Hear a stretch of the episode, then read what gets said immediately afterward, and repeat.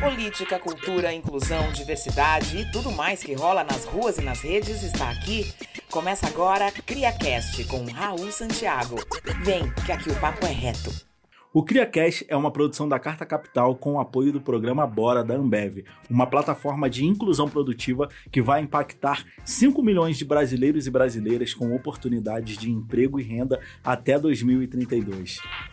É, galera, você que acompanha o CriaCast, né, talvez esteja percebendo algumas mudanças de cenário. É porque a gente grava no Rio e em São Paulo, porque cria que a cria circula, se conecta, né? E o meu irmão Helder Oliveira do Afeto na Lata, que vocês já conhecem porque vocês viram meu vídeo vídeo divulgando essa arte. Aqui em São Paulo, cria da onde ele é, ele fez essa arte maravilhosa aqui no estúdio da Compasso, né? Então tem CriaCast no Rio, tem CriaCast São Paulo, tem Conexão RJSP entre os crias, entregando essa beleza, né, para todo mundo que tá acompanhando a gente. Tamo junto.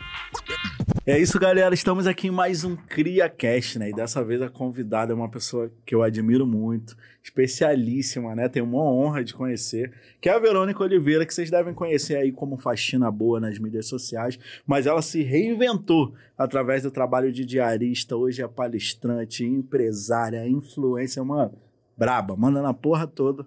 Verônica, minha parceira, bem-vinda ao CriaCast. Obrigada. Muito bom te receber aqui. Pô, fico sem graça com essas apresentações aí. Pô, mas você é isso tudo, né, mano? É muito legal, porque a gente olha e se reconhece, é nesse sentido. Não é só de exaltar as nossas e os nossos, mas tipo, caralho, você sou eu, eu sou você e a gente tá junto, né? Eu acho que esse, esse é o grande segredo, assim, do que rolou comigo, de trazer as pessoas para um lugar delas conseguirem se ver e saber que é possível. Sim. É, e sem colar em historinha de meritocracia, mas de saber que é, é, tem como sair de uma situação muito ruim e transformar a sua própria vida. É muito foda. Cara, já vou mudar tudo que eu tinha pensado e vou pegar a sua palavra. Hein? Você acha que meritocracia existe? Nem ferrando. é muito bom. Quando eu paro para pensar na o que o, o que trouxe as pessoas a acompanhar o que eu o que eu estava fazendo foi o jeito que eu escrevi. Hum. Eu cresci num bairro de classe média, classe média alta. Eu estudei num colégio muito bom. Se eu não tivesse tido essas condições, não tem chance de eu ter feito o trampo que eu fiz nas redes sociais. Então, que eu tive curioso. uma base de educação muito boa. Então, não dá para dizer que todo mundo parte do mesmo lugar e tem as mesmas chances, porque é historinha isso aí. Você pegou essa visão, essa reflexão sobre meritocracia no meio do caminho ou você já tinha isso com você? Ah, no meio do caminho. Hum. É, e o que fez muita diferença é justamente a, a mobilidade social que eu tive ao longo da vida. Legal. Então, uma pessoa, uma criança e adolescente de classe média que tinha acesso a tudo, tinha os pais ali é, dando todas as possibilidades. É, eu fui mãe adolescente, então eu não, eu parei de estudar para cuidar da minha filha. Aí, quando a minha família perdeu a grana e eu passei a me sustentar eu não tinha estudado, eu tinha parado no ensino fundamental. Nossa. Então eu fui trampar de emprego operacional, de telemarketing. E aí eu fui morar na periferia. Então eu tinha uma condição de vida, eu fui para outra, depois eu estava trabalhando, a empresa que eu trabalhava faliu, Meu eu perdi Deus. tudo, eu fui morar num barraco, eu passei fome, eu tentei suicídio. Eu saí do hospital, comecei a trabalhar como faxineira. Fiquei conhecida na internet, comecei a trabalhar, ganhei dinheiro, voltei a morar num bairro de periferia. Eu saí da periferia, hoje eu moro mais próximo do centro. Nossa. E aí, tipo, eu conheço muita, muitas camadas da, da sociedade. E eu consigo hoje me identificar dentro de todas elas. Então, quando eu falo um salve para meus manos de Genópolis e falo depois um salve para a galera de Itaquera, eu me sinto pertencente a esses dois lugares. Que incrível. Então, eu consigo ver que as oportunidades, aí o pessoal pensa, nasceu bem, comeu bem, viajou bem, nunca vai acontecer nada com ela. Pode acontecer. Nossa. Então, você não tem garantia de nada na vida. Então, é, é, foi, foi o tombo, foi levantar. Hoje em dia, não posso falar, puta, minha vida tá de boas. Não tá. É, e isso é muito maluco, porque aí a galera fala assim, ah, agora ela é rica. Não é, velho, não é. Ah, mas ai, tem carro, tá comendo, não sei o quê, tem telefone. Isso não faz ninguém rico. Se eu ficar dois meses sem trabalhar, minha vida já vira uma bagunça. Então, as pessoas têm que ter essa noção do que é ser rico, do que é. E, e não se doer quando alguém conquista alguma coisa. Sim, né? Porque, ah, porra, era faxineira, mas agora quer ter carro. Caraca, Como se véio. não pudesse querer É. melhorar um pouco. Né? Então, é, é, são muitos contextos e isso me faz pensar que, não, cara, não adianta você vir falar que a, a história da vida da pessoa tá definida porque ela nasceu bem, porque não tá, e eu sou uma prova de que não tá, e eu sou uma prova de que nem tudo de ruim dura para sempre, nem tudo de bom dura para sempre. Mas também, se você não fizer por onde, que eu tenho vários sonhos. Se eu ficar sentada na minha casa sonhando, essa porra não vai acontecer. É isso. Então, é, tem muita coisa no meio do caminho entre entre você passar uma semana comendo pipoca e você sentar com seus filhos para comer no Rio de Janeiro e passear e fazer uma coisa bacana. É isso, é o que é. Muito obrigado, Verônica. Já... Aí. Não, mas é- é- essa pessoa é maravilhosa, gente. É muito sensacional ouvir sua história, porque é, é isso que eu tô falando sobre se conectar, né? Você teve as várias escaladas e quedas possíveis nesse fluxo, E tô né? tendo ainda. E tá tendo, né? É, é, é a vida É, seguindo o é seu exatamente. fluxo. A galera fala, ah, porque sobe, desce, não sei o quê.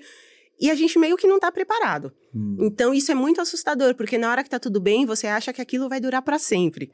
E aí meio que não. Você, e, e é doido, né? Porque não tem. Não Você existe. ficou mal quando virou a chave? Você, Eu fiquei você bem? apavorada. Ah. E eu faço cinco anos de terapia e eu ainda choro pelas mesmas coisas. Nossa. E quer saber uma coisa que é doida? Eu, quando eu tentei suicídio, eu tava há cinco dias sem comer. E eu falei, puta, não quero isso pros meus filhos. Se eu não tiver aqui, eles vão ter alguma chance. E aí, porque a galera fala assim, você não pensou nos seus filhos? Eu falei, cara, só o que eu pensei foi neles. E eu pensei que eu é que tô atrapalhando. Então, eu queria sair de cena para que eles tivessem alguma chance com qualquer outra pessoa. E aí, quando é, as coisas mudaram e a gente começou a ter acessos, eu comecei a sentir culpa. Hum. Então, eu morava num, num lugar que tinham vários barracos, um do ladinho do outro, e tinha os meus vizinhos ali, a gente putz, pegava fim de feira, pegava coisa de, da rua, ia dividindo todo mundo ali. E quando eu comecei a sair de lá e comecei a comer, eu falava, puta, mas a dona Rosa ainda tá lá com fome. E é muito ruim essa sensação. É E ao mesmo tempo, quando você olha e você pode, você fica pensando, ai, caramba, por Será quê? que eu devo? É. Você nunca tá pleno, né? É, então é, é muito difícil trabalhar isso. Hum. E, e eu morro de rir, porque às vezes eu olho, até hoje eu olho e falo, caralho, quanta comida. Pois é. a comida é um negócio que me pega muito. Então. E aí eu fico zoando, mas eu tenho várias tatuagens de comida. Genial. Eu tenho uma paçoca, um bolinho, uma xícara de chá, um temaki, um pedaço de pizza. Nossa, mano. Eu sou muito é um pirada. restaurante. Então, são, são coisas. é, os meus filhos, quando a gente morava no barraco, o Panda, ele gostava de jogar Minecraft para construir casa. E aí ele fazia casa com Nossa. janela. E ele falava, eu quero ter uma casa com janela. Não tinha A- janela. A, gente tinha uma janela do tamanho da minha cabeça, assim, um quadradinho. E ele desenhava casas iluminadas, grandes, com um quarto. Nossa. Então, é, isso mexe, isso mexe com a pessoa. Ele tem 15 anos e ele tava com 8 quando isso aconteceu. Uau. Até hoje ele fala de vez em quando, ele, pô, lembra quando a gente morava numa casa mal assombrada? Nossa, meu Deus. Então, sabe, é uma coisa que Nossa. pega você pro resto da vida. Então, às vezes eu tô comendo alguma coisa, me bate uns cinco minutos e às vezes eu choro. A pessoa fala, o que, que foi? Tá ruim? Eu, não, não é isso não. Então, É e, muita. e ele tem a coisa da casa. Então, eu percebo que faz, faz uma, uma diferença muito grande na nossa vida. Então, dá medo de perder. E aí eu tenho Dá uma medo de perder. eu tenho uma paranoia muito grande. Eu então também eu sou falo, neurótico, para nós. E se eu te perder minha casa? refletindo sobre E se eu mim. perder minha casa? E se eu não conseguir fazer mais as coisas? E se tudo isso aqui acabar? Hum. É, é doido. O povo acha que é, uma vida da né? hora. da- Até a evolução dos nossos adoece se você não É, cuidar, o né? pessoal acha que a internet é muito da hora, tá tudo muito legal Nossa, o tempo inteiro. Deus. Não tá, não. Terra A cabeça da ninguém. gente. É o, aquele meme lá, agora é só Deus sabe como tá a mente do Só palhaço. É bizarro, né? Cara, eu tô te é ouvindo falar e é isso, né? Muita conexão, porque feira é um lugar onde pessoas que vêm da nossa realidade, né? E hoje a gente está falando de um Brasil que está um pouco mais evoluidinho, né? Digamos Sim. em uma coisa ou outra, mas a gente está falando de um período periférico da nossa geração onde não tinha ainda um acesso pleno à internet, não tinha favelado uhum. disputando narrativa com a sociedade, não Sim. tinha nós, o eu multimídia coletivo, Sim. assim, né? E a, a feira era esse lugar, né? Da gente esperar o fim da feira para pegar a sobra sobra. Eu comecei a trabalhar na feira também, não vendendo legume, verdura, fruta. O complexo do Alemão é um morro que uhum. cresce pro alto. Eu ficava no pé da escadaria da favela oferecendo trabalho braçal para subir. Os mais velhos para mais velhas para ganhar um trocado, sacou? Uhum. Então, tipo, é muito louco te ouvir, refletir também pensar sobre fartura nesses vários processos, né? Porque essa é uma crise na casa do meu pai, da minha avó. Se chegar lá e você não comer, isso é um insulto. Como assim não vai comer nada? Ou então você come, não quer mais um pouco, quer botar um outro prato, quer um pão agora, vou fazer um café. Porque a falta foi muito presente para nós, né? E o que é o nosso orgulho é oferecer a fartura. A primeira vez. Compartilhar, né? A primeira vez que o meu filho falou assim: acabou o leite. Aí eu falei: vai ali no armário e pega outro. Aí um olhou pro outro, a gente. Caralho, tem, tem vários lá. e aí tem isso também. Eu né? compro as coisas de, de no atacadão, eu compro vários. Aí Mas vou no é, mercado. É surreal, é, não é um. Não é um. Você tem que comprar um monte pra ter e falar, e não. já foi escolha também na sua vida. Ou é esse ou é o outro. Não, é, então. É... E tinha uma coisa também do, do de comer bem. Então era assim. Quando eu trampava no telemarketing o que eu tinha para comer era o salgado do terminal de ônibus com um suco ou um refri. E essa era a minha janta. Ou um, ou um miojão. Aí agora eu posso comer fruta, eu posso comer legume, eu posso comer verdura, eu posso comer. Pode ir na rua eu... comer no É, então mudou a qualidade. Eu comia muito ultraprocessado. Hum, então a coisa do, porra, um pacote é de bolacha isso. naquela época era 95 centavos um, sei lá, uma couve-flor é seis conto. É óbvio que eu ia comer bolacha. Então, eu sim, hoje sim. eu tenho a condição de fazer um prato com verdura, legume, arroz, feijão, carne, ponto. É de... doido isso, Aleatório. cara. Descreva bolacha pra um carioca. Quando você tá falando bolacha, você tá falando de quê? Mentira aí. Bolacha recheada, cacete. Bolacha, bolacha recheada, gente. Não vou nem entrar nesse debate, porque é o clássico, né? O biscoito, gente. É a bolacha. Tá? Biscoito é de é polvilho, caramba. Isso, isso, é muito genial, gente. E isso é depois é eu descobri que vocês chamam. O salgadinho também é. O salgadinho, mas o que é salgadinho? O biscoitinho salgadinho, né? é muito engraçado. Porque pra lá as pessoas falam, é bolacha. Fandangos. Mas tu pega o, bis, o biscoito Fandango, é biscoito. vocês chamam de biscoito, né? A gente chama de biscoito. Como é que vocês chamam o salgado de queijo com presunto aqui? A gente chama de joelho, já viu? Mano, ah, velho, porra. Eu amo o Rio de Janeiro, é, mas tem horas que vocês forçam amizade. Cara, São Paulo é muito, é muito engraçado quando a gente roleta assim, né? Porque tu fica, ah, tal coisa. Ah, é isso? tipo, Quando eu descobri, Cara, muito... eu, eu tava com, com um salgadinho. Nossa. E, o, e eu entrei no Uber aí. no Rio e o cara falou, esse biscoito, eu... Ah, tá até procurando aqui. É, e eu pensando do que ele tá né? falando. Cara, isso é muito, muito bom. E eu já cara. peguei um Uber e falei pro cara onde tem uma padoca. Aí ele parou o carro, olhou pra trás, assim. Que, que é padoca? que padoca? Que você tá falando? É, hoje eu já entendo, porque eu circulo muito em São Paulo, mas também, porra, uma padoca. Uma é, padoca, só é queria surreal, uma padoca. Cara. Muito incrível. Essa é tão perto e tão, tão longe. longe assim, é, é muito doido. Eu acho muito. é muito legal quando você, por exemplo, lá no Rio, eu fico muito numa vibe de agora misturar a gíria, né? Então, tipo, pô, velho, rolê. Tipo, eu sempre falei rolê, agora eu falo rolê. É, velho, carrega uma coisa a galera fica. Mandar a hora, tipo. Não, chegar, é, falar. Misturando. Mas né? eu, eu sou a pessoa do, mano, onde que tem um rolê pra gente ir? E o aí, eu cheguei, aí eu cheguei no Rio, uma pessoa falou. Putz, ela falou três coisas muito cariocas, assim, ao mesmo tempo, e eu fiquei tipo. Uau. Caralho, é muito carioca um isso. Choque, né, mano?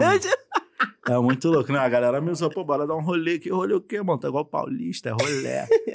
vamos pensar aqui os acentos, vamos entender o fluxo. É Genial. maravilhoso, eu amo o Rio. Cara, você contou um pouco desse fluxo todo aí e tal. É, mas lá na época do telemarketing, né?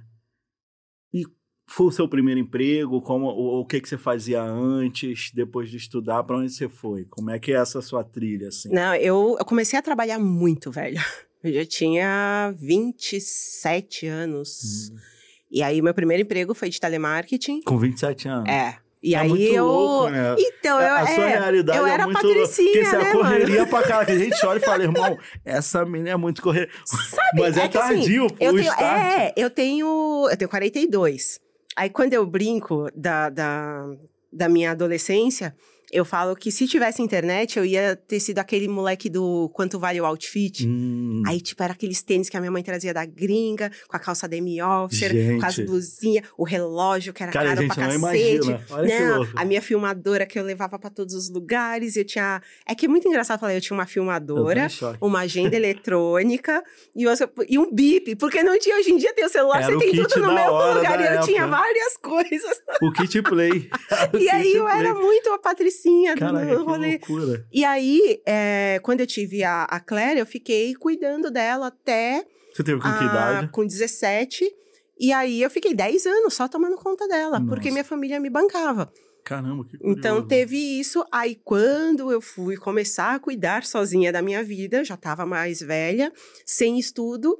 E aí eu fui começar a trabalhar de telemarketing, que era um- o que pegava alguém dentro do, do meu da minha qualificação ali. E, e mesmo assim, com o tempo, eu fui crescendo, então eu virei supervisora, eu dei Hum. treinamento, eu ajudei a fazer várias coisas interessantes dentro das empresas onde eu, eu trabalhei. Que legal. Então eu fui aprendendo a viver ali no mundo corporativo. Foi horroroso o processo, mas eu consegui aprender as coisas. O que que esse período te ensinou que você traz até hoje? Cara, assim, quando você atende pessoas, eu sempre trabalhei com saque. Eu sempre fui a pessoa que resolve o problema. Nossa. Então eu nunca liguei pra, pra alguém pra cobrar, fazer alguma coisa. Não, era a pessoa que estava precisando de mim. É, ativista do telefone. E, a- e aí tem o rolê de você ter a paciência. Cara, já ouvi muita coisa. Muita coisa. Então eu já trabalhei para seguradora de carro. E aí o carro da pessoa tá com um problema, ela tá na rua, ela tá sozinha. Nossa. E eu trabalhava de noite. Eu sempre trabalhei das seis à meia-noite, porque eu podia Nossa. passar o dia com os meus filhos e de noite eu trabalhava. E, e às vezes a pessoa tá nervosa e ela vai descontar a raiva dela em você. Na época de, de férias, a pessoa quebrou o carro na praia e eu tenho que falar pra ela que o guincho vai levar três dias pra trazer o carro dela. Pô, essa pessoa. As, as pessoas falavam assim: tomara que você morra de câncer. Nossa, mano. Era esse naipe. Ácido, né? Era tipo falar várias coisas. Eu vou fazer você perder seu emprego se você não resolver agora. E aí a gente chora, pô, passava mal.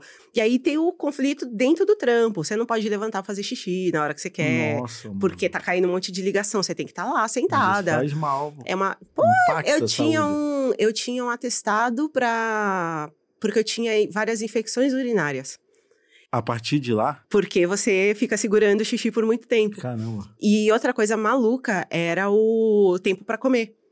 No me- nesse tempo, quando eu comecei a trabalhar, eram 10 minutos. Até hoje eu como rápido. Nossa. Porque você passa. um- Isso entra na sua cabeça. Se você não pode levar 11, tem que ser 10. Nossa. Então, até hoje eu mastigo você come muito rápido. sete, né? Eu como muito. Três pra É. preparar, correr ali, pega. Não, e a fila do micro-ondas, que é a humilhação, né, mano? Meu Deus. Vários rolês. Nossa, telemarketing é foda. E isso constrói o caráter, bicho. É porque o você aprende. vila ali. Você aprende a, a passar por muito Gente. perrengue. E ao mesmo tempo eu percebi que desde sempre eu tinha uma conexão muito forte com as pessoas. Então, essa história saiu no livro da empresa. O cara ligou porque a, a empresa ela tinha não só o seguro do carro, mas ela atende o chaveiro para sua casa, não sei o quê, Uhum. blá blá blá. E o cara ligou chorando porque ele chegou em casa, a porta tá trancada e ele, o filho dele tava lá dentro. Nossa, E ele falou: Eu acho que meu filho se matou dentro de casa. nossa.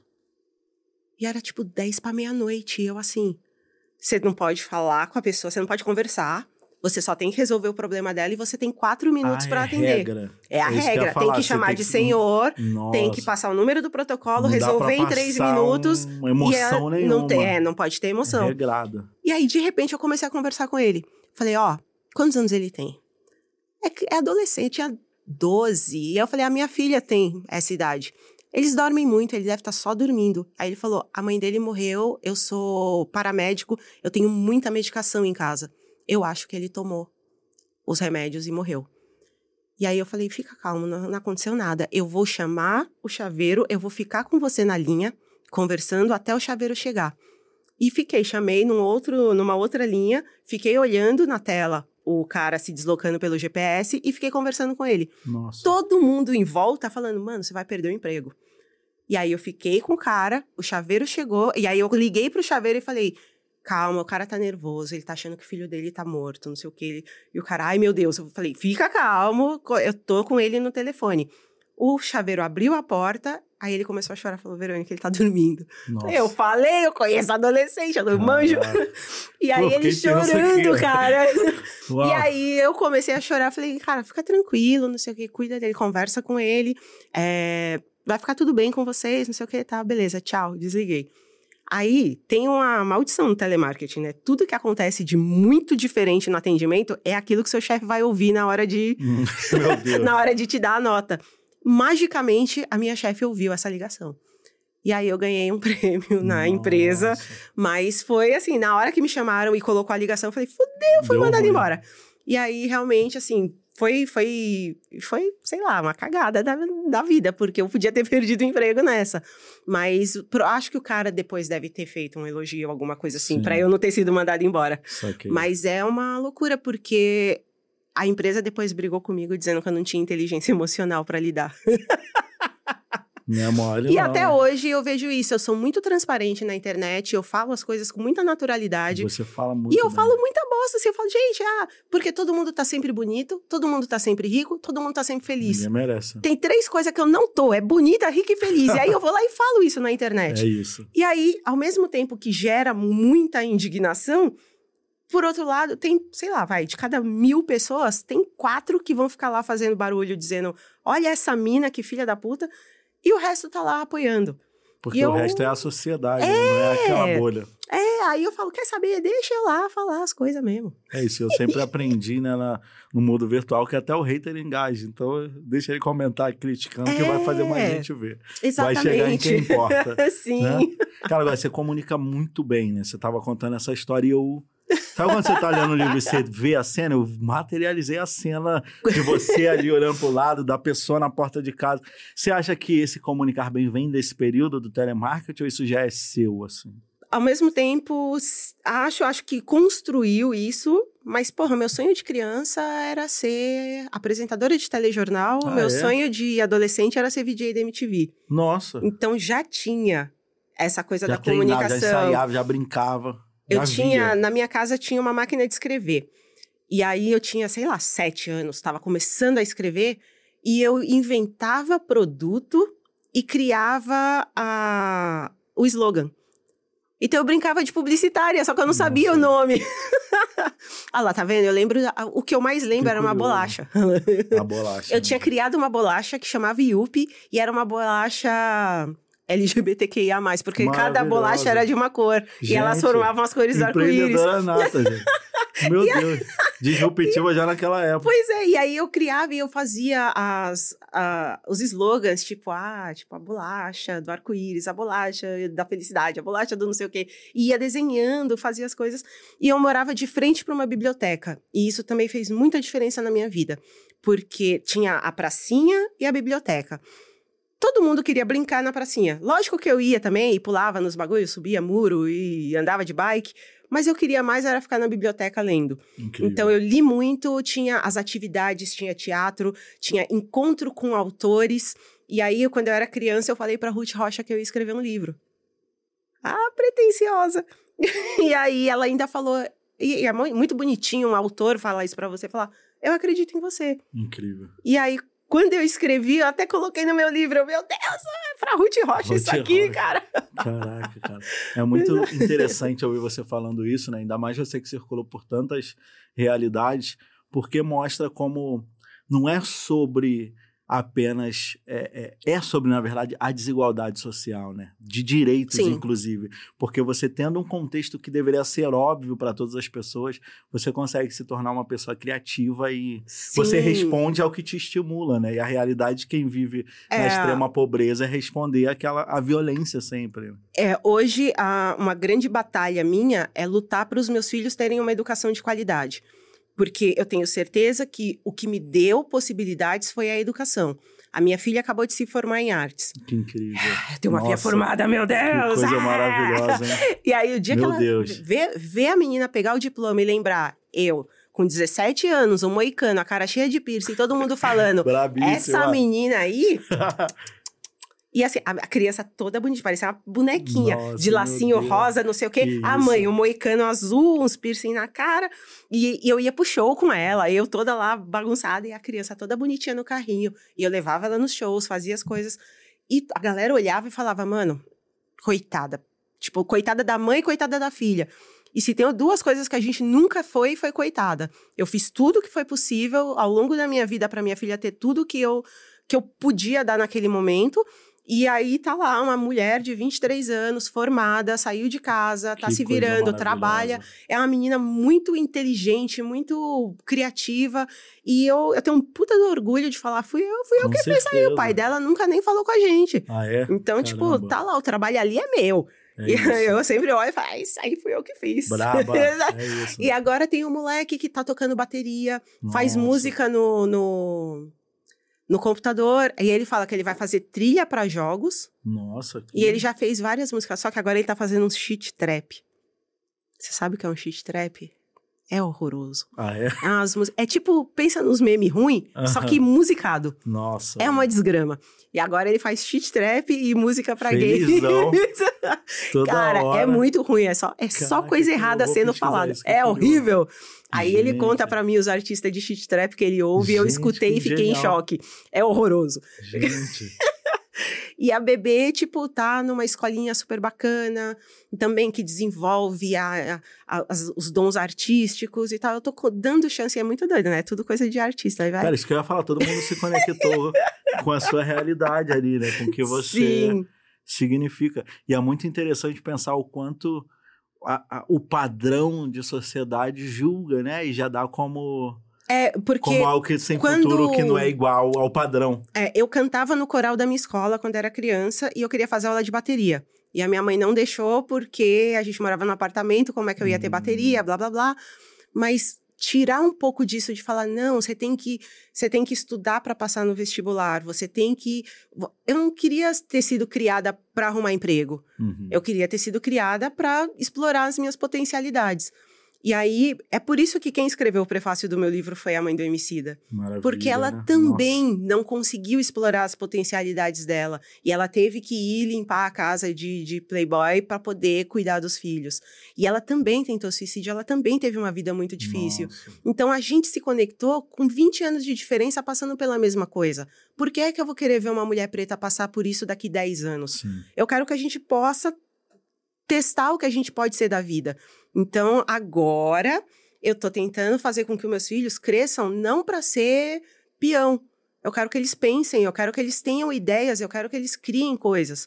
Mas e se tiver que ser peão, mas porque quer? É aí beleza, vai. Mas não porque é a única coisa que sobrou pra gente. Então, tipo, não quero, não quero que ele aprenda. A... Eu tava brincando com a, com uma amiga minha que eu falei, por que, que ele tem que ter uma grade curricular, uhum. carga horária? Por que, que tudo, por que, que escola pública ah, parece presídio? Por que, Chato, que tá né? treinando né? os moleques para ser assim? Eu não quero isso para os meus moleques. Eu não quero isso para ninguém, mas é principalmente para os meus. Então é, é muito foda. Eu não quero esse tipo de coisa. Mas também dá uma medão falar, ah, nós vamos ser tudo artista, vamos tudo passar fundo. É difícil, né? A arte no Brasil. É um cacete mesmo, não, é nunca muita luta, feliz. né, cara? Pô, é muito. É, é, é, é o preço que a gente paga por querer transformar a vida dos outros. É, é, é, e é isso, né, mano? Ser mina preta no Brasil sacou? Querer falar de arte, é, o racismo ainda é presente, né? E ainda olha para nós todo. e fala, irmão, o que, que, que você tá aí? É, você. é é foda lidar com isso, né? É muito foda. Mas a, antes da gente mergulhar mais nesse tema e tal, a sua filha mais nova é aquela carioca de coração que fala biscoito, não é isso? Ah, minha filha Só pra toma contextualizar. Ela não gosta de mamadeira, ela gosta de Guaravita. Cara, Guaravita é muito bom. Quando eu descobri que não tinha aqui em São Paulo, eu fiquei em choque. Eu trago, que, parece... Que loucura. É, é, ridículo. A galera me pede pra trazer. É... Toda vez que eu vou pro Rio, aí na hora de, de voltar, eu pego uma eco bag e encho de Guaravita e venho com ela é debaixo é do banco do avião. Gente, isso é genial. Eu fiquei em choque. Cara, não sei por que não tem. A gente tá tão do lado. E a Como é que não pede, tem? Véio, é, é maravilhoso aquilo. Ah, a Olivia foi pro Rio em julho. Uhum. Agora, esse ano. Agora, esse ano. Sim. Ela ainda está falando do Rio. Meu Deus. Então ela pergunta ela, onde que tá o rio, quando é que a gente vai de novo. E ela, eu acho bonitinho que tudo ela fala é meu. Então ela fala, cadê o meu avião para ir pro Rio? Muito bom, é isso. e ela pede para ir no bondinho de novo. Inclusive, ela ganhou de um funcionário, porque ela chorou tanto para ir embora, que o cara tirou o crachá dele, tirou o cordãozinho, colocou nela Nossa. e falou: agora você pode vir quando você quiser. Nossa. E ela ficou chorando. A chave da cidade está com ela. Ela é uma cidadã carioca, assim. Gente, incrível. É genial. Eu ria isso também, mas eu amo São Paulo. Mas eu entendo, quando, quando, quando eu chego no Rio, eu me sinto diferente. Hum. É o ar, sei lá. Quando eu desço no Santos Dumont, parece que um peso sai de mim, assim. É muito doido. Eu gosto muito do Rio de Janeiro. É um lugar que muda o meu, o meu espírito. Sim. Então, às vezes, eu tô muito mal, eu falo, puta, tudo que eu precisava agora era ir pro Rio. Cara, e eu, mas eu acho que isso também é, é esse desenho de sociedade, né? Porque quando eu venho para São Paulo, parece que eu entro no modo, pronto, vou trabalhar e fazer reuniões. Sim. E é isso, você vai no fluxo, sacou? E é. Eu sempre falo com as pessoas, qual é o rolê de Rio São Paulo? Eu falei, você capta grana em São Paulo e vive no Rio. Vai se divertir, vai curtir.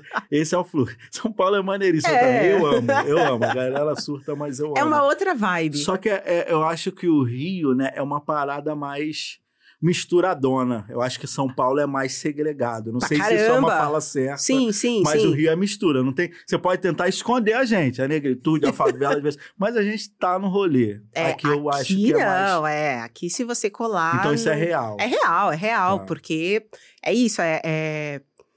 Por exemplo, tem a galera, uma pessoa que cresceu em Higienópolis. Ela só sabe o que é Paraisópolis pela TV. Pô, isso é horrível. Ela não faz a menor ideia. Uma, uma questão, como eu cresci em Higienópolis, e aí eu fui morar em Itaquera, uma menina que estudou comigo, ela falou, eu perguntei se ela queria ir lá na minha casa, e ela falou, ah, mas, tipo, é na periferia, né? E aí ela, juro por Deus, ela perguntou se parecia com o filme Cidade de Deus. Nossa. Nossa, olha. Nunca viu. E nem o filme Cidade de Deus parece que é a Cidade de Deus, gente. Então, assim. É, é, tá vendo? É uma loucura. Então, a pessoa não tem, assim, é totalmente desconectado. É. Um parte, é. Né, as pessoas são muito desconectadas. E eu acho que uh, quando eu converso com outras pessoas que, que trabalham essa mobilidade social, vem disso, de você conhecer o outro lado. Então, quando eu tenho um amigo que, ah, minha mãe se preocupou com, com o fato da gente ser da favela e ela me colocou para estudar no outro bairro, essa pessoa ela cresce diferente. Hum. Então, quando você começa a conhecer, porque e isso para mim é muito doido. Eu só vi a periferia, eu tinha 17 anos, a gente foi na casa da nossa empregada. E eu nunca tinha visto a periferia. Nossa. Então é muito maluco. Eu vi um hospital público, uma escola pública, eu já era quase adulta. Nossa, que. e aí eu descobri e que é, é uma realidade de muita gente. Sim, eu, te... eu conheço uma pessoa que nunca andou pela cidade. Porque desde criança ela desce até a garagem, pega o carro, desce nos lugares onde ela precisa ir, escola, trabalho, tal. Ela nunca andou é na um cidade, ela tem só. A gente tá com 40 anos, a gente tem a mesma idade. Em 40 anos essa pessoa nunca conheceu a cidade. É maluco isso. Ela falou, nunca andei. Ah, mas ela já andou no metrô de Paris. É Adoro. E aí eu falei, mas você nunca viu? Não, nunca viu, não sabe como é, não sabe quanto custa um busão, não sabe por que porta entra, nada, nada. As pessoas conseguem ser totalmente desconectadas da cidade. Bizarro, né? Você falou aí que com 17 anos você foi conhecer a casa da pessoa que trabalhava com faxina na casa de vocês. E depois você, essa lógica inverte, né? Sim. E você vai pro, passa a fazer faxina. Como é que a faxina entrou na sua vida? E eu gosto que você traz um, é, é uma narrativa de que não inverteu para baixo, porque a sociedade entende, ah, ela caiu. Uhum. Não, pelo contrário, você coloca isso como Pô, a transformação. O nome do meu falasse. livro é Minha Vida Passada Limpo e o ah. subtítulo é Eu não terminei como faxineira, eu comecei. Maravilhoso. Então, tipo, a minha gente. vida começou quando eu comecei a trabalhar com, com faxina. Incrível. Porque todos os meus sonhos eu só realizei depois disso. Nossa. É, eu fico zoando que eu falo, gente, no telemarketing, as minhas férias eu vendia a metade e passava os 15 dias em casa vendo Naruto. Era basicamente isso as minhas férias. Nossa. E aí, tipo, em minha defesa, eu falo que eu aprendi japonês falando, assistindo Naruto, então, beleza, não foi tão ruim assim. Mas com a faxina, em 2016, eu comecei a fazer, depois dessa internação, quando eu tentei suicídio. E aí eu percebi que se eu, eu ganhava, tipo, um salário mínimo no, no call center e eu lembro que eu ganhava 6,50 para comer. Nossa. Porra, trabalhava na Vila Mariana, bicho. Não dá... Ou você comia ou você bebia. Ninguém merece. É, um... é, 2016, Nossa. tipo. E aí, eu, fazendo as faxinas, eu comecei a ganhar, tipo, quatro vezes o que eu fazia no telemarketing. Mudou. Mudou muito. E aí, a, a ideia foi todo dia fazer uma no mesmo. Ah, quando você trabalha no telemarketing também é meio doido, porque você trabalha seis por um, seis dias na semana e uhum. folga um. E eu comecei a fazer isso na faxina. Então eu trabalhava seis dias e folgava um. Aí no meu dia de folga eu tinha que limpar a minha casa. Pô, continuava trabalhando. Zoado, mano, continuava trabalhando. Mas eu fui entendendo que aquela era a chance de mudar a minha vida financeiramente. Era um trabalho que cada dia eu estava num lugar diferente. Eu não uhum. tinha que passar número de protocolo e falar a mesma coisa todo santo dia. Eu podia usar a roupa que eu quisesse. Então, e podia ouvir música enquanto estava trabalhando. Já aconteceu de eu estar ouvindo Rihanna limpando a, os vidros da sacada e quando eu terminou a música, os policiais que estavam na rua bateram palma? Aconteceu. Nossa, Mas eu passei mó vergonha porque eu não tava Meu nem Deus. vendo. Eu limpando os vidros e dançando. Felizão. Aí acabou a música e eles. É. Aí eu olhei lá pra baixo e só fiz um. Fui saindo Meu assim. Deus. Mó vergonha. Incrível. e aí, tipo, falei: é isso, é um trabalho que eu faço bem, eu ganho minha grana, tá tudo certo. E essa postura fez com que as pessoas prestassem atenção, falar, porra, além de comunicar engraçado. Isso que eu ia falar, você viralizou faz... algumas vezes. E aí vezes. eu viralizei transformando cartazes de filmes em cartazes de, de anúncio de faxina. Então era o Kill Bill, era o Orange the New Black, Não, era é De Volta pro Futuro. E eu pensei nisso brincando. Eu falei pro pai do Panda, falei, mano, faz aí um bagulho pra mim. E aí a gente pegou o cartão do Saul Goodman do Breaking Bad e fez um cartão de faxina. Genial. e aí esses foram os primeiros, assim, então foi foi uma brincadeira. Aí quando eu vi que o pessoal gostou muito, eu continuei fazendo. Bobo. E ficou, juro por Deus, eu falo que é a maior cauda longa da internet, porque quatro, cinco anos depois as pessoas falavam, eu vi o seu anúncio, você ainda faz tá faxina. Vivo até hoje, né? O bagulho tá lá, agora vai fazer sete anos, mês que vem. E aí eu criei a página, comecei a contar as histórias, e aí é que veio a, a parada de, pô, vem aqui na minha faculdade contar isso. O, o case, e eu ficava, que que esse povo que tá falando? É, é, o case de sucesso de propaganda. E eu, meu Deus do céu. E aí a menina de sete anos que ficava na máquina de escrever fazendo o slogan falou, pô, Chegou a hora. sou publicitária agora. É isso. Aí a contracapa do meu livro, quem escreveu foi a Astrid, que foi a primeira VJ da MTV. Nossa. E aí eu falei, olha lá, VJ da MTV. acontecendo, Hoje né? em dia, se eu parar para juntar os meus, meus amigos próximos, tem vários VJ da MTV daquela Nossa, época, mano. Então, tô... Edgar é meu amigo, Casé é meu amigo, Penélope é minha amiga. Gente, aconteceu. aconteceu. E, e aí eu fazia faxina para vários caras. Eu gosto do punk rock. Hum. E aí eu fazia, fazia faxina pros caras das bandas que eu gostava. Nossa. Morria de medo uma vez, eu quase deixei cair uma guitarra que valia, sei Meu lá, Deus. mais caro que meus filhos, tudo junto, bicho. Aí eu vi ela caindo em câmera lenta, assim, parecia coisa de filme. Eu, ah, segurando, assim. Nossa. Uh, que medão. Toda vez que eu conto isso, eu fico pensando, esse maluco vai ouvir, vai pensar, ah, filha da mãe. Mas Quase. Eu, e aí, tipo, as coisas foram acontecendo e eu brinco que eu falo assim: um dia eu tava com fome e fiz um anúncio para chamar cliente, corta, buraco de minhoca, corta, eu tava fazendo uma palestra em Harvard. Nossa. Eu não consigo entender o que aconteceu. Porque eu nunca tinha viajado de avião. Inclusive, eu contei para uma cliente, é, aí a gente fez um post e aí uma pessoa falou assim: vem limpar minha casa, eu moro no Rio.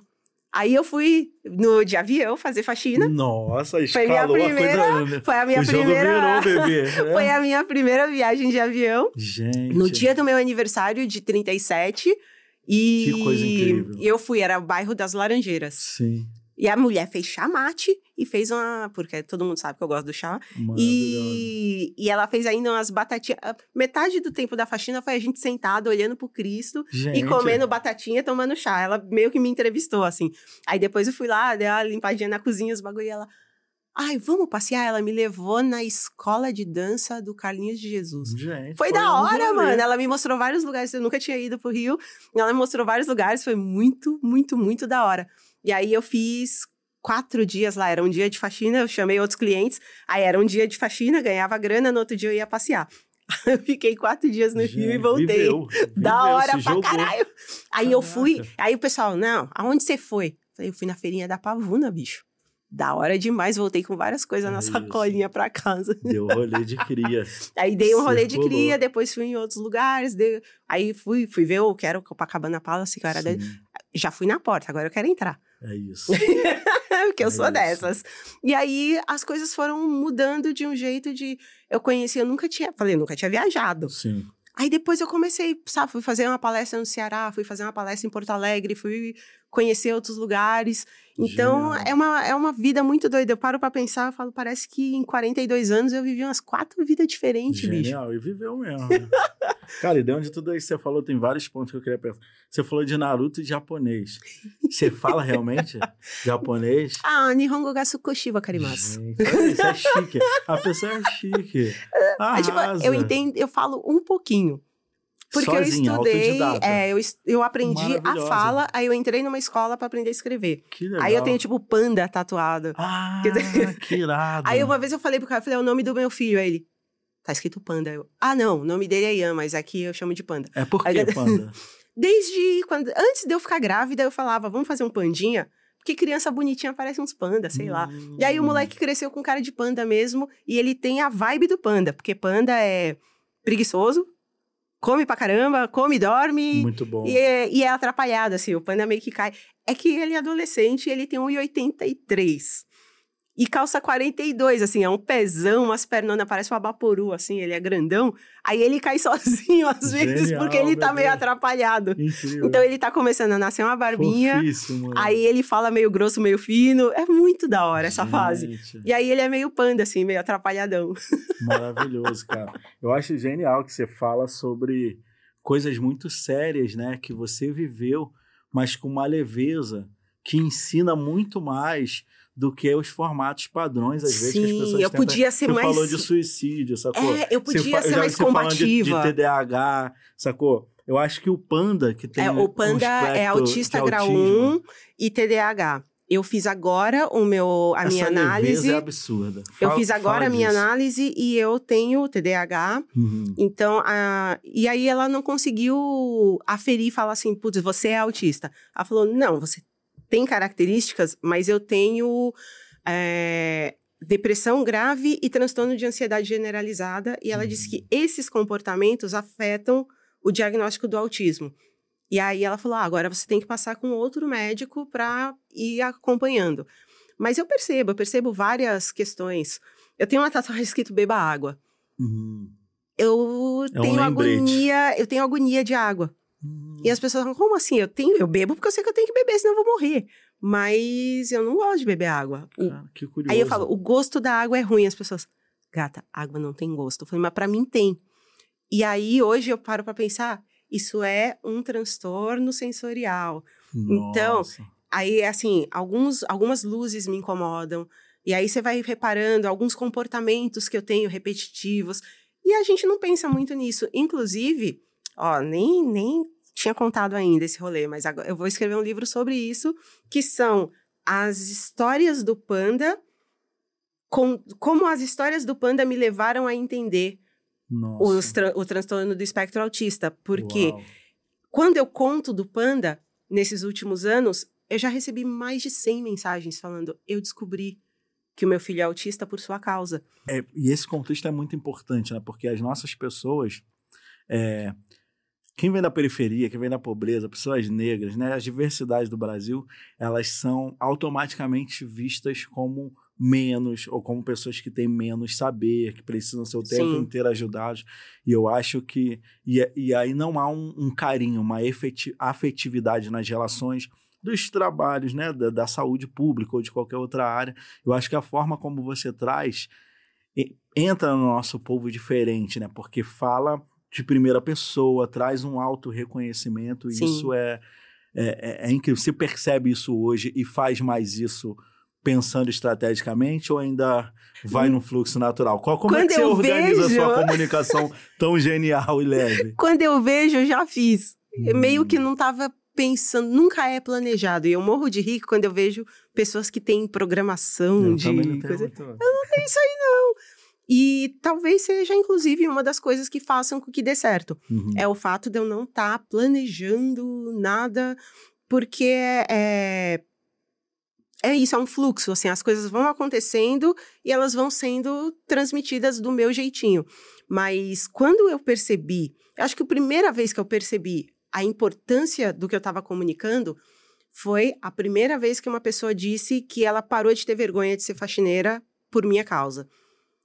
Aí, depois de algum tempo, foi um adolescente que disse que estudou na mesma escola desde pequeno, já estava chegando no ensino médio, não sabia o nome da pessoa que limpava a escola e que ele falou: Meu, a escola é pequena, tem poucos funcionários. E ele jogava o lanche, o, a embalagem do lanche no chão e falava: Tipo, Nossa. sou eu que tô dando emprego para ela. Nossa.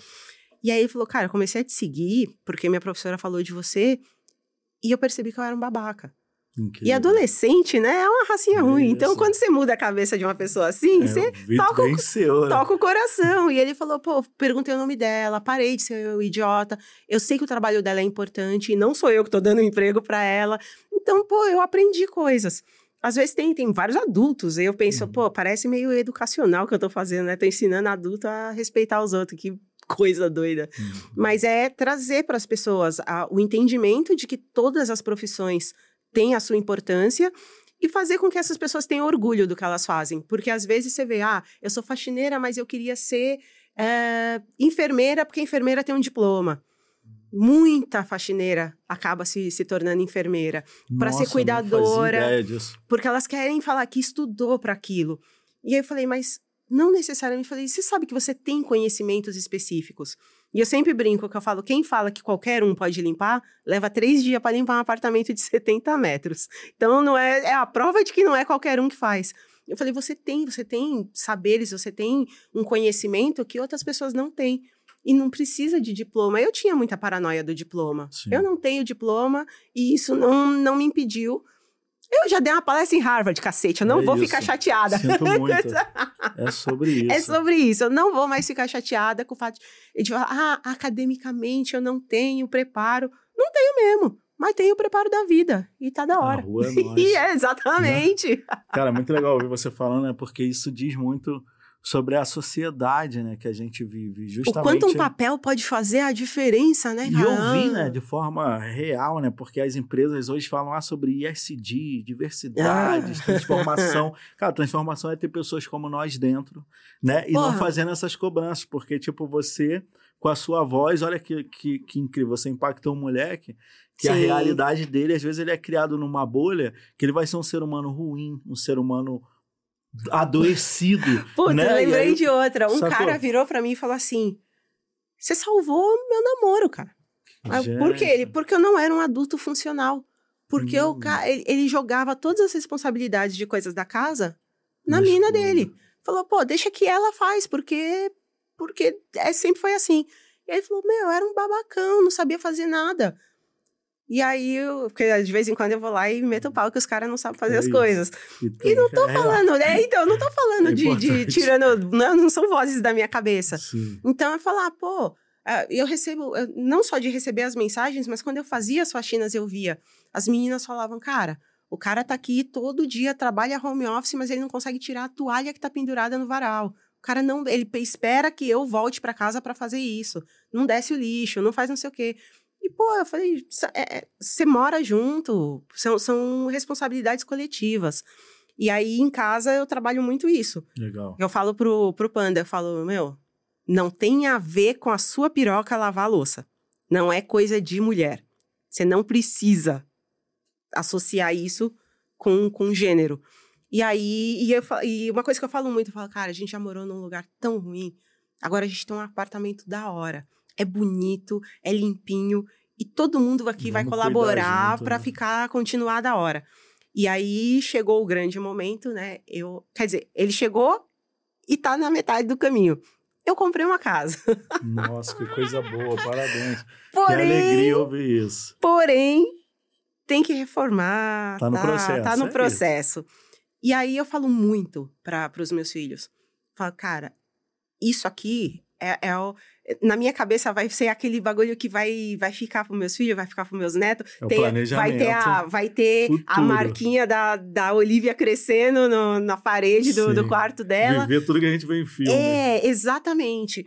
Porque para quem já passou tudo que eu passei, a única coisa que eu queria era ter uma casa. Entendi. Aí a galera vem com: se você investisse esse dinheiro e ficasse pagando aluguel, eu falei, amado, você já ouviu a dona do imóvel chegar e falar: você tem 30 dias para sair e tu ter que arrumar um apartamento em São Paulo em 30 dias? Você sabe o que é você não poder furar uma parede porque a casa não é sua? Você não tem o mesmo prazer. E aí, quando eu morava nesse barraco, inclusive, teve uma coisa assim: o teto era de madeirite.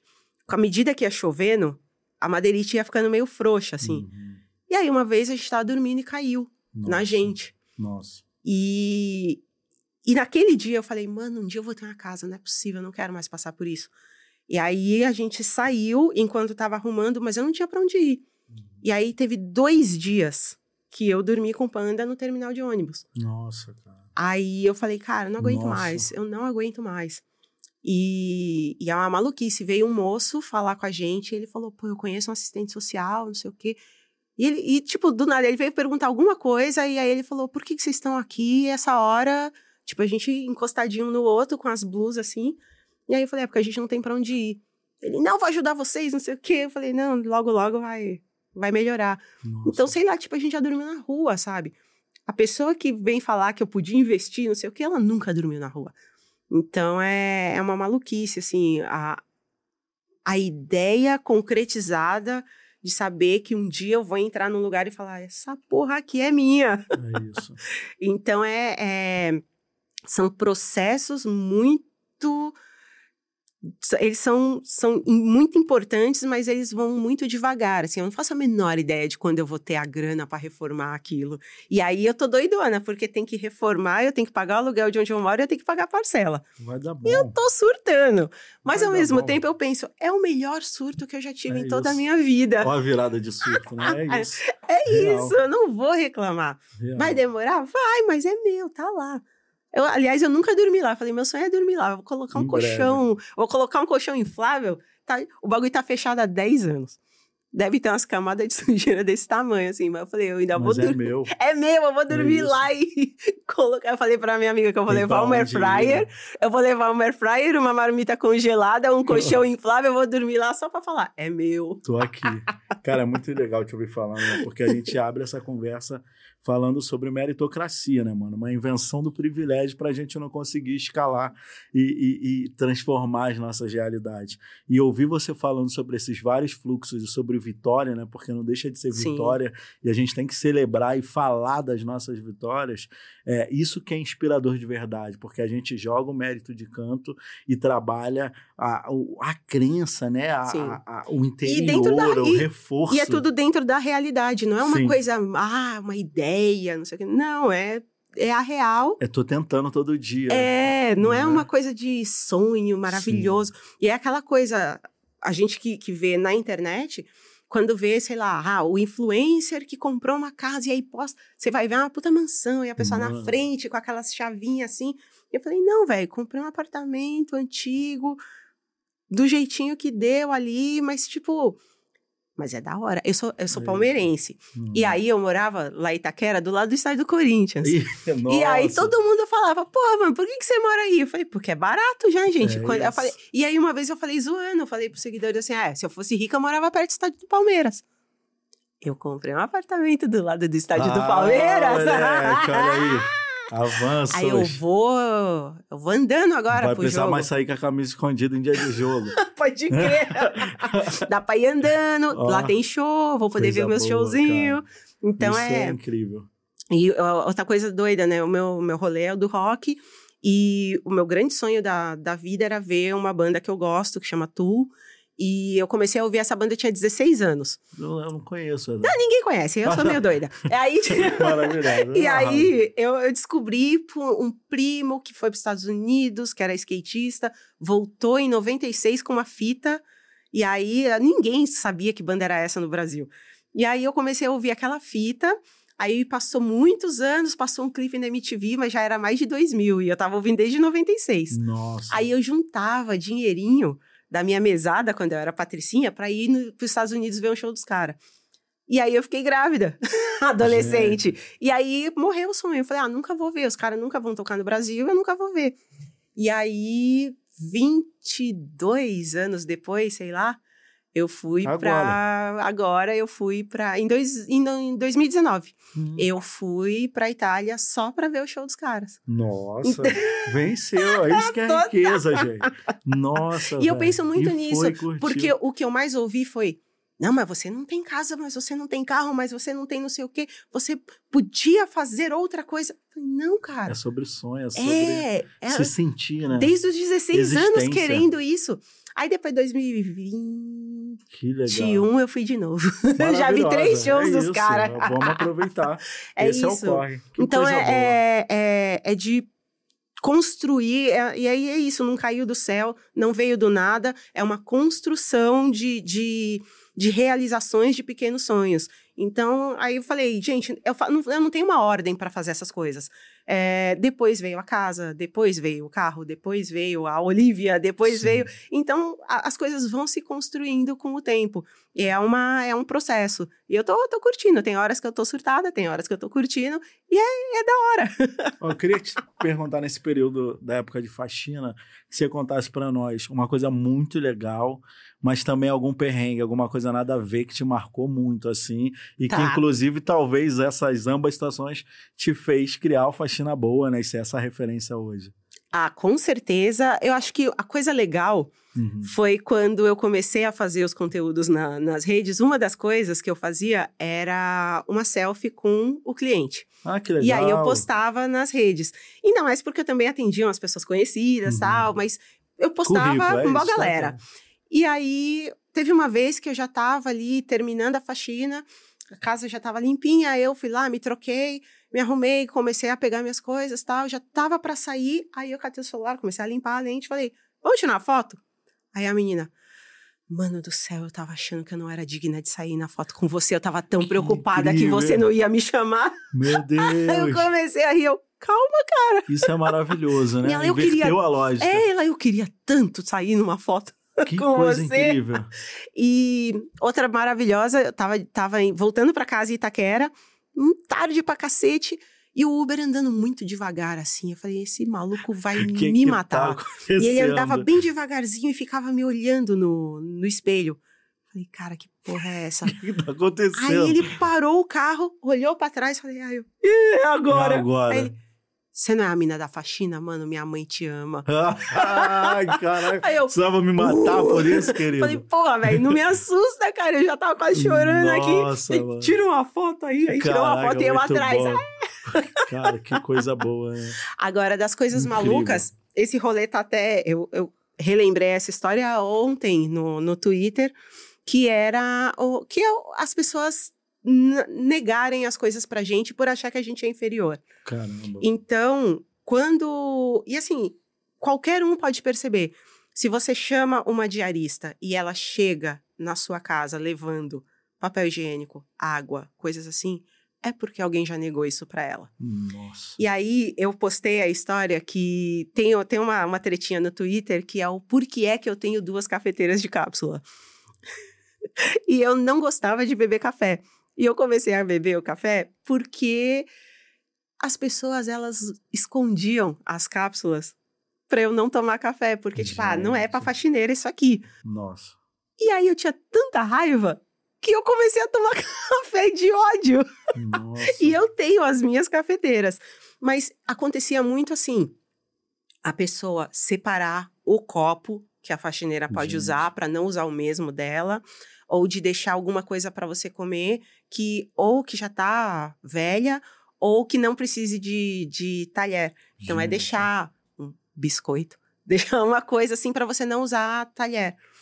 Isso me marcava muito de pe- pensar por que é que essa pessoa acha que eu não tenho é, o, o quão inferior eu sou que eu não posso comer na casa dela, que eu não posso colocar minha água dentro da geladeira. Então eu cos- costumava congelar a garrafinha e passar o dia com ela descongelando para ter água gelada para beber se o dia estivesse muito quente. Porque tem pessoas que não deixam você usar a geladeira. Ainda hoje. E aí eu coloco isso na internet e sempre vem alguém falar: Ah, é fique. Ela tá inventando. E aí você vai ler os comentários, Todo os filhos mundo. de faxineira ou outras Nossa. faxineiras falando. É isso e é daí pra pior. É de você pode limpar o banheiro, mas não pode usar. É uma loucura, assim. Então, é, é, é a prova de que essas pessoas acham que elas são superiores e que elas conseguem se diferenciar de você. Elas precisam se diferenciar de você de alguma forma. Que absurdo. Então, uma coisa que hoje eu tô trabalhando, mas eu tenho vergonha de cumprimentar as pessoas. Porque ninguém dá bom dia pra faxineira. E aí Nossa. eu falava bom dia, as pessoas passavam reto, olha meio assim. E aí eu parei de. Tipo, não tá falando comigo porque. É, e aí Quem eu é parei de você? cumprimentar, ou Que eu falo muito loucura. baixo.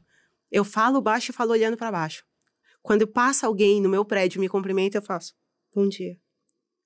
E eu tô tentando parar com isso. Nossa. Marcas Marca, marca pra caramba, de você ter. surreais, né? E aí você tem meio que medo de se aproximar das Cara, pessoas. dá medo, né? Porque a gente vê, dá uma rápida pesquisada na internet, a gente vê situações, por exemplo, ainda de análogas à escravidão, Sim. sacou?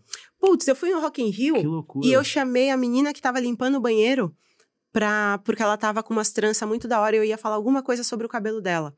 E eu chamei ela várias vezes e ela não olhou. E aí eu fiquei meio assim, falei, porra, a menina não tá fingindo que não tá me ouvindo. Aí na hora que eu fui de novo no banheiro, ela tava lá perto de novo e aí eu falei, aí eu cheguei nela e falei, pô, te chamei várias vezes e você não olhou. E ela falou, eu pensei que você tava falando com alguém. Caraca, me arrepiou. E aí eu falei, você não é Nossa. alguém? Aí ela falou, não, tô só limpando. Meu Deus. E aí eu pensei, o quanto já fizeram isso com ela? Ela não acha que ela é uma pessoa. É muito foda. Eu, eu fico muito Nossa, triste com esse tipo é de coisa. horrível.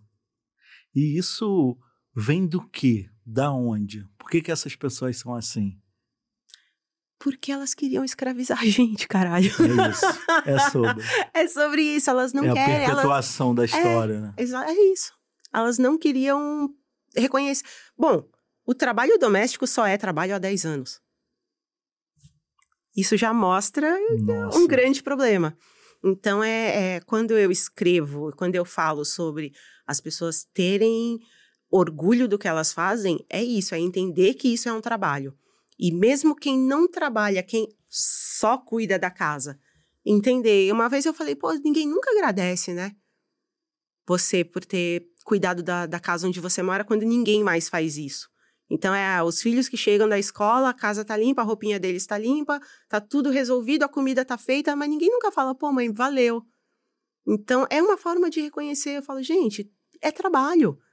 E eu vi uma, um post do cara que a esposa morreu e ele tinha uma bebê, Uhum. e ele precisou contratar quatro pessoas para fazer o que a mulher dele fazia. Tá vendo aí? Então, quer dizer, a mulher dele Segura. trabalhava por quatro pessoas. Nossa. Quantas vezes esse homem deve ter reconhecido essa mulher? Então, a, a gente faz muita coisa. E o mínimo que eu espero é que o meu trabalho faça com que essas pessoas se sintam reconhecidas e valorizadas. É o mínimo. Ai, fico tão feliz. Maravilhosa, gente. Cara, eu vou te fazer mais uma pergunta e a gente tá indo pro final.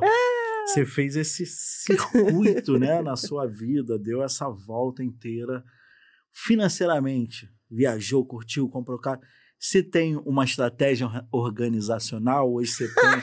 Você também é uma empresa. Faxina Boa deixou de ser marca, virou negócio, é palestrante, escreve livro. Isso está organizado? Como é que é esse fluxo? não. Conta pra nós. Que educação financeira pra nós não tem, né? A gente Não aprende tem, na prática, mano. no- na vivência. E outra, quando eu comecei nas faxinas, eu tinha uma ideia assim, falava, todo dia eu ganho 150 conto, eu sou a Kardashian da ZL, não Pô, sei é o quê. Isso. Aí eu fui olhar. Milionária. E a condução? E a comida? e os bagulho? Quando eu fui ver que eu ganhava, não era 150, era 89 por hum, dia. Já caiu a Aí emoção. eu, eita, pô, é, eu fiquei mó é. tristona. Eu, vixe, mano, não sou Kardashian nenhuma, não, caralho, tá, tem que arrumar isso aqui. E aí, tipo, foi muito, tudo, tudo foi muito difícil. Uhum. Depois, com o tempo, eu era meu RH, eu era meu, meu atendimento, eu era o saque, eu era a porra toda do negócio sozinha. Ficou doente? Claro! A gente adoece, né? Mano, e quando eu tive um, um acidente de, de trabalho? Hum. Eu tive uma queimadura, misturei dois produtos de limpeza, queimou Nossa. nariz, garganta e pulmão, e eu fiquei 10 dias sem trabalhar. 10 dias sem trabalhar, 10 dias, dias sem, sem 150 conto. E aí? E aí eu não tinha. Eu não tinha MEI aberto. Eu não tinha direito trabalhista nenhum. Eu não sabia.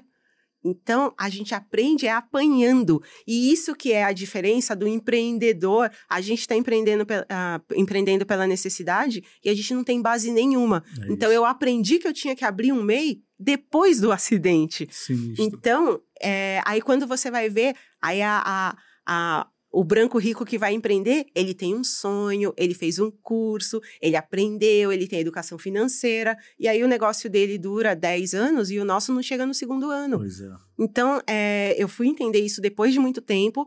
Eu tenho pessoas que trabalham comigo como frila, porque eu não tenho como, como ter uma equipe, um, um prédio. Eu sempre faxina boa building, tipo a torre. Coisa linda. A louca, né? A torre em formato de vassoura no centro da cidade.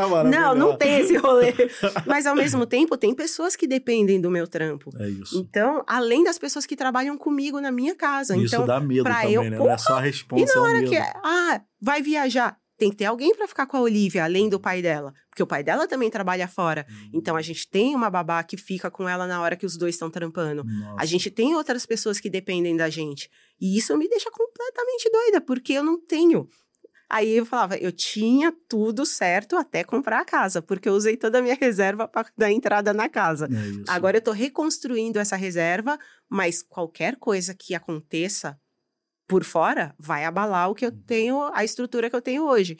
Então é tudo um processo no e é limite, é ainda né? é, então eu trabalho meio que no limite da, das coisas. Sim. Mas a ideia é escalar, escalar isso. e um dia tá tá tranquila.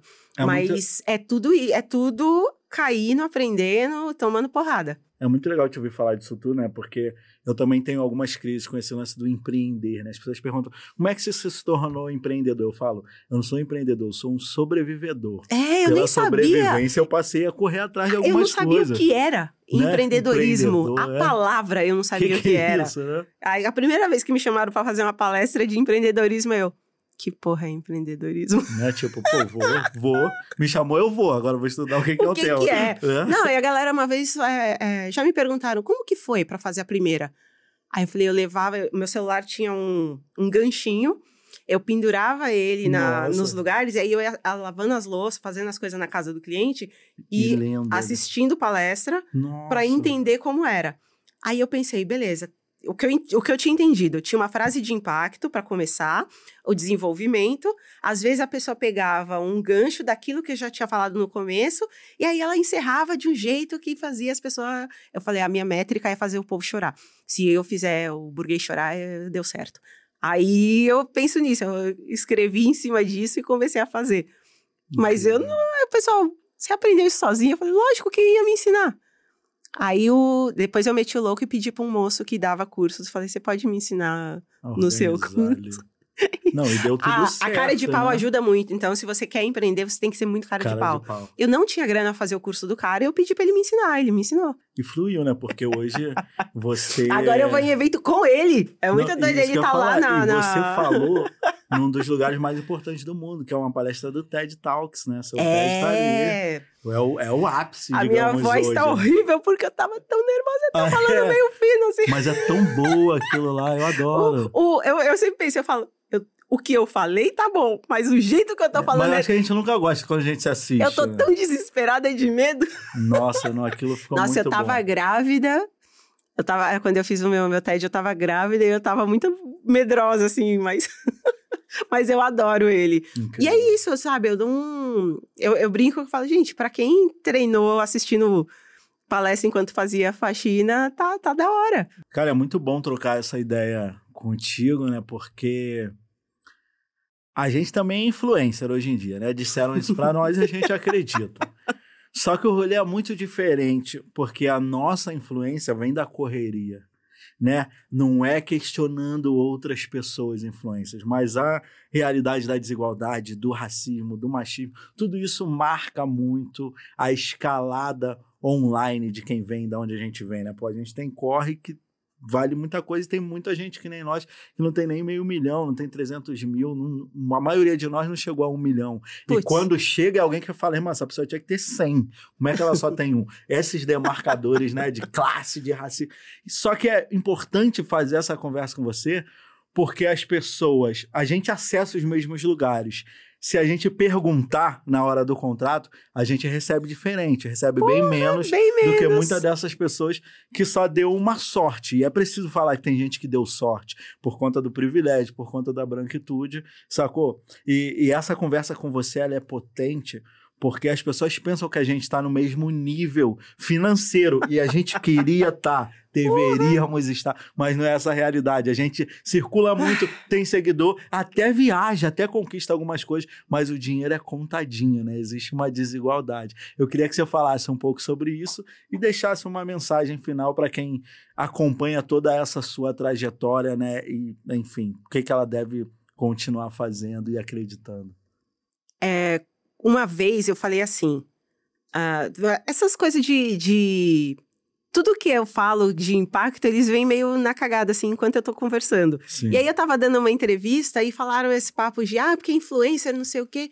E aí eu falei, eu não consigo me considerar uma influencer, porque na minha cabeça tu tá me colocando no mesmo balaio do que essas minas que ficam tirando foto beijando produto. aí a repórter ficou meio sem graça, aí eu falei, eu tô mais pra inspiradora digital do que pra influencer. Aí ela, pô, gostei do nome. Aí eu falei, é Incrível. é isso. E aí eu mudei, inventei meu próprio nome ali Muito pro. pro inventei meu próprio segmento ali. Porque eu já fiz. E depois, com o tempo, a gente vai conversando com as pessoas.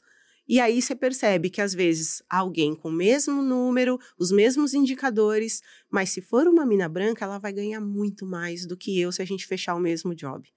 Então, quando eu falo sobre isso, vem alguém falar: ah, mas isso aí é vitimismo, isso aí não sei o quê. Então eu já acostumei, mas é uma realidade é dentro fato, do é mercado. É a gente, quando faz os trampos, meu, o que eu mais recebo é pedido de, de palestra para organizações, para empresas, para eventos com patrocínio e que cobram ingresso, e os caras falam que não tem verba. Como pode?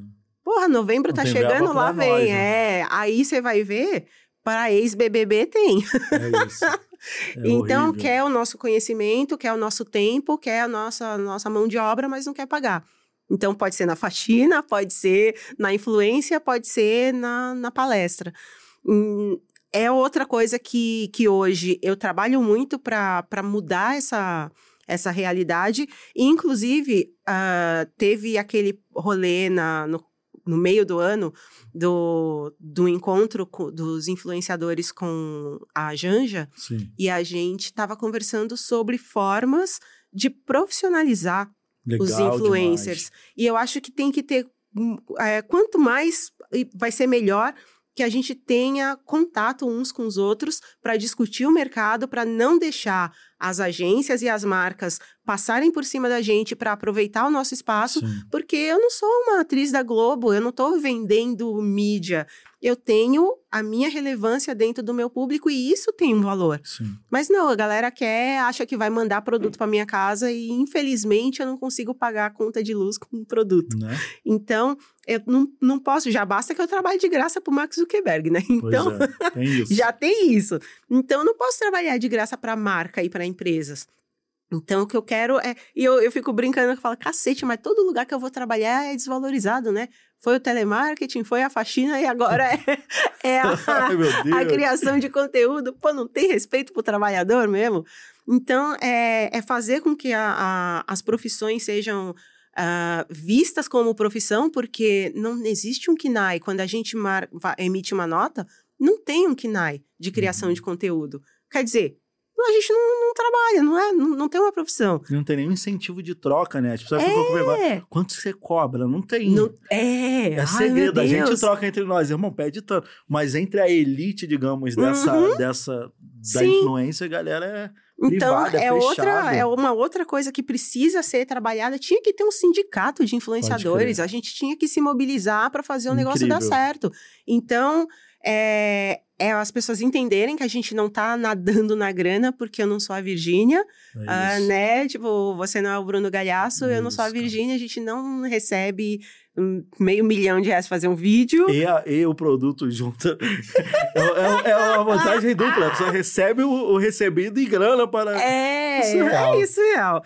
Então, é fazer com que todos os trabalhos sejam valorizados e reconhecidos, inclusive o da criação, porque muita gente acha que eu passo a tarde deitada no, celu... deitada no sofá mexendo no celular. E os meus filhos falavam isso: você não está fazendo nada, você está só no computador. Que ah, moleque, né? é. Aí eu falei, o, o, bom é que tem uma lei que defende que eu não posso dar uma chinelada neles. Porque senão... porque olha, quando eu falava isso, e agora eles sabem que é um trabalho. Muito, né? Mas para muitas pessoas, né? Ah, você... Eu, eu recebi esse tipo de, de hate recentemente no Twitter. Que é, por que você não trabalha? Bizarro. Né?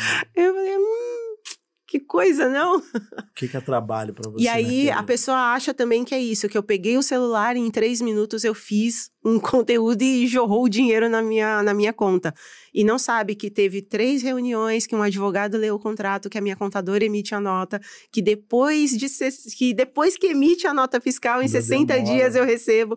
Então, é, é, é todo um trabalho. Inclusive, esse negócio de receber em 60 eu não suporto, não Nossa, suportarei, dói. jamais suportarei. É errado. É errado cara. em Pô. muitos níveis. Então tem muita coisa ainda para a gente melhorar dentro da profissão e eu espero fazer parte da construção de uma, de uma melhora para a gente. Cara, e você faz, né? é muito bom te ter aqui, é uma honra é. enorme, porque você inspira muito a gente, assim, né? Eu falo de vocês com meus filhos, né? Eu falo da sua história para as pessoas que eu conheço, porque é muito gratificante olhar e ver uma alguém que a gente se identifica, né, que a gente tem contato como referência, né? Eu acho que durante muito tempo na existência e na construção histórica desse país faltou isso é, num ambiente público como a gente consegue escalar hoje, né? E é Graças à internet. Mim, é isso, cara. É uma honra. Se... A internet mudou minha vida. Sim, sacou? se não fosse a internet, gente como a gente não ia ter espaço exato, jamais. Exato, né? E a, e a narrativa continuaria nos criminalizando. Os outros iam contar a nossa história. E nos limitando, né? E Sim. nos executando, né? Exatamente. Também. Então é uma honra enorme te ter aqui ah, no CriaCast. Obrigada. Quando a gente coloca cria no nome, é justamente sobre o cria, né? De quem é cria de algum lugar, de uma história, uhum. mas quem é criativo, quem transforma, arregaça a manga. E você é tudo isso, né? Então ah, é um obrigada. prazer enorme trocar Adorei. esse papo com você. Fiquei muito feliz. Você é Também. É Tamo ah, junto. Obrigada. Prazerzão. Lembrando que o CriaCast é uma produção da Carta Capital com o apoio do programa Bora da Ambev, uma plataforma de inclusão produtiva que vai impactar 5 milhões de brasileiros e brasileiras com oportunidades de emprego e renda até 2032.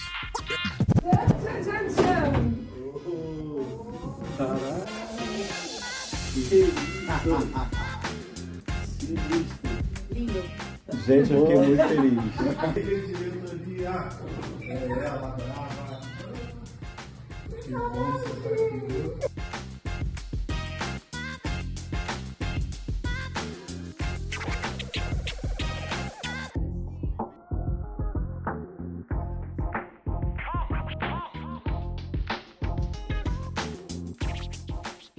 Você biscoito no seu ouvido. Que loucura. E aí, curtiu? Então vem aqui que o papo é reto. Esse foi CriaCast com Raul Santiago. Um conteúdo para quem tá ligado em tudo que rola nas ruas e nas redes.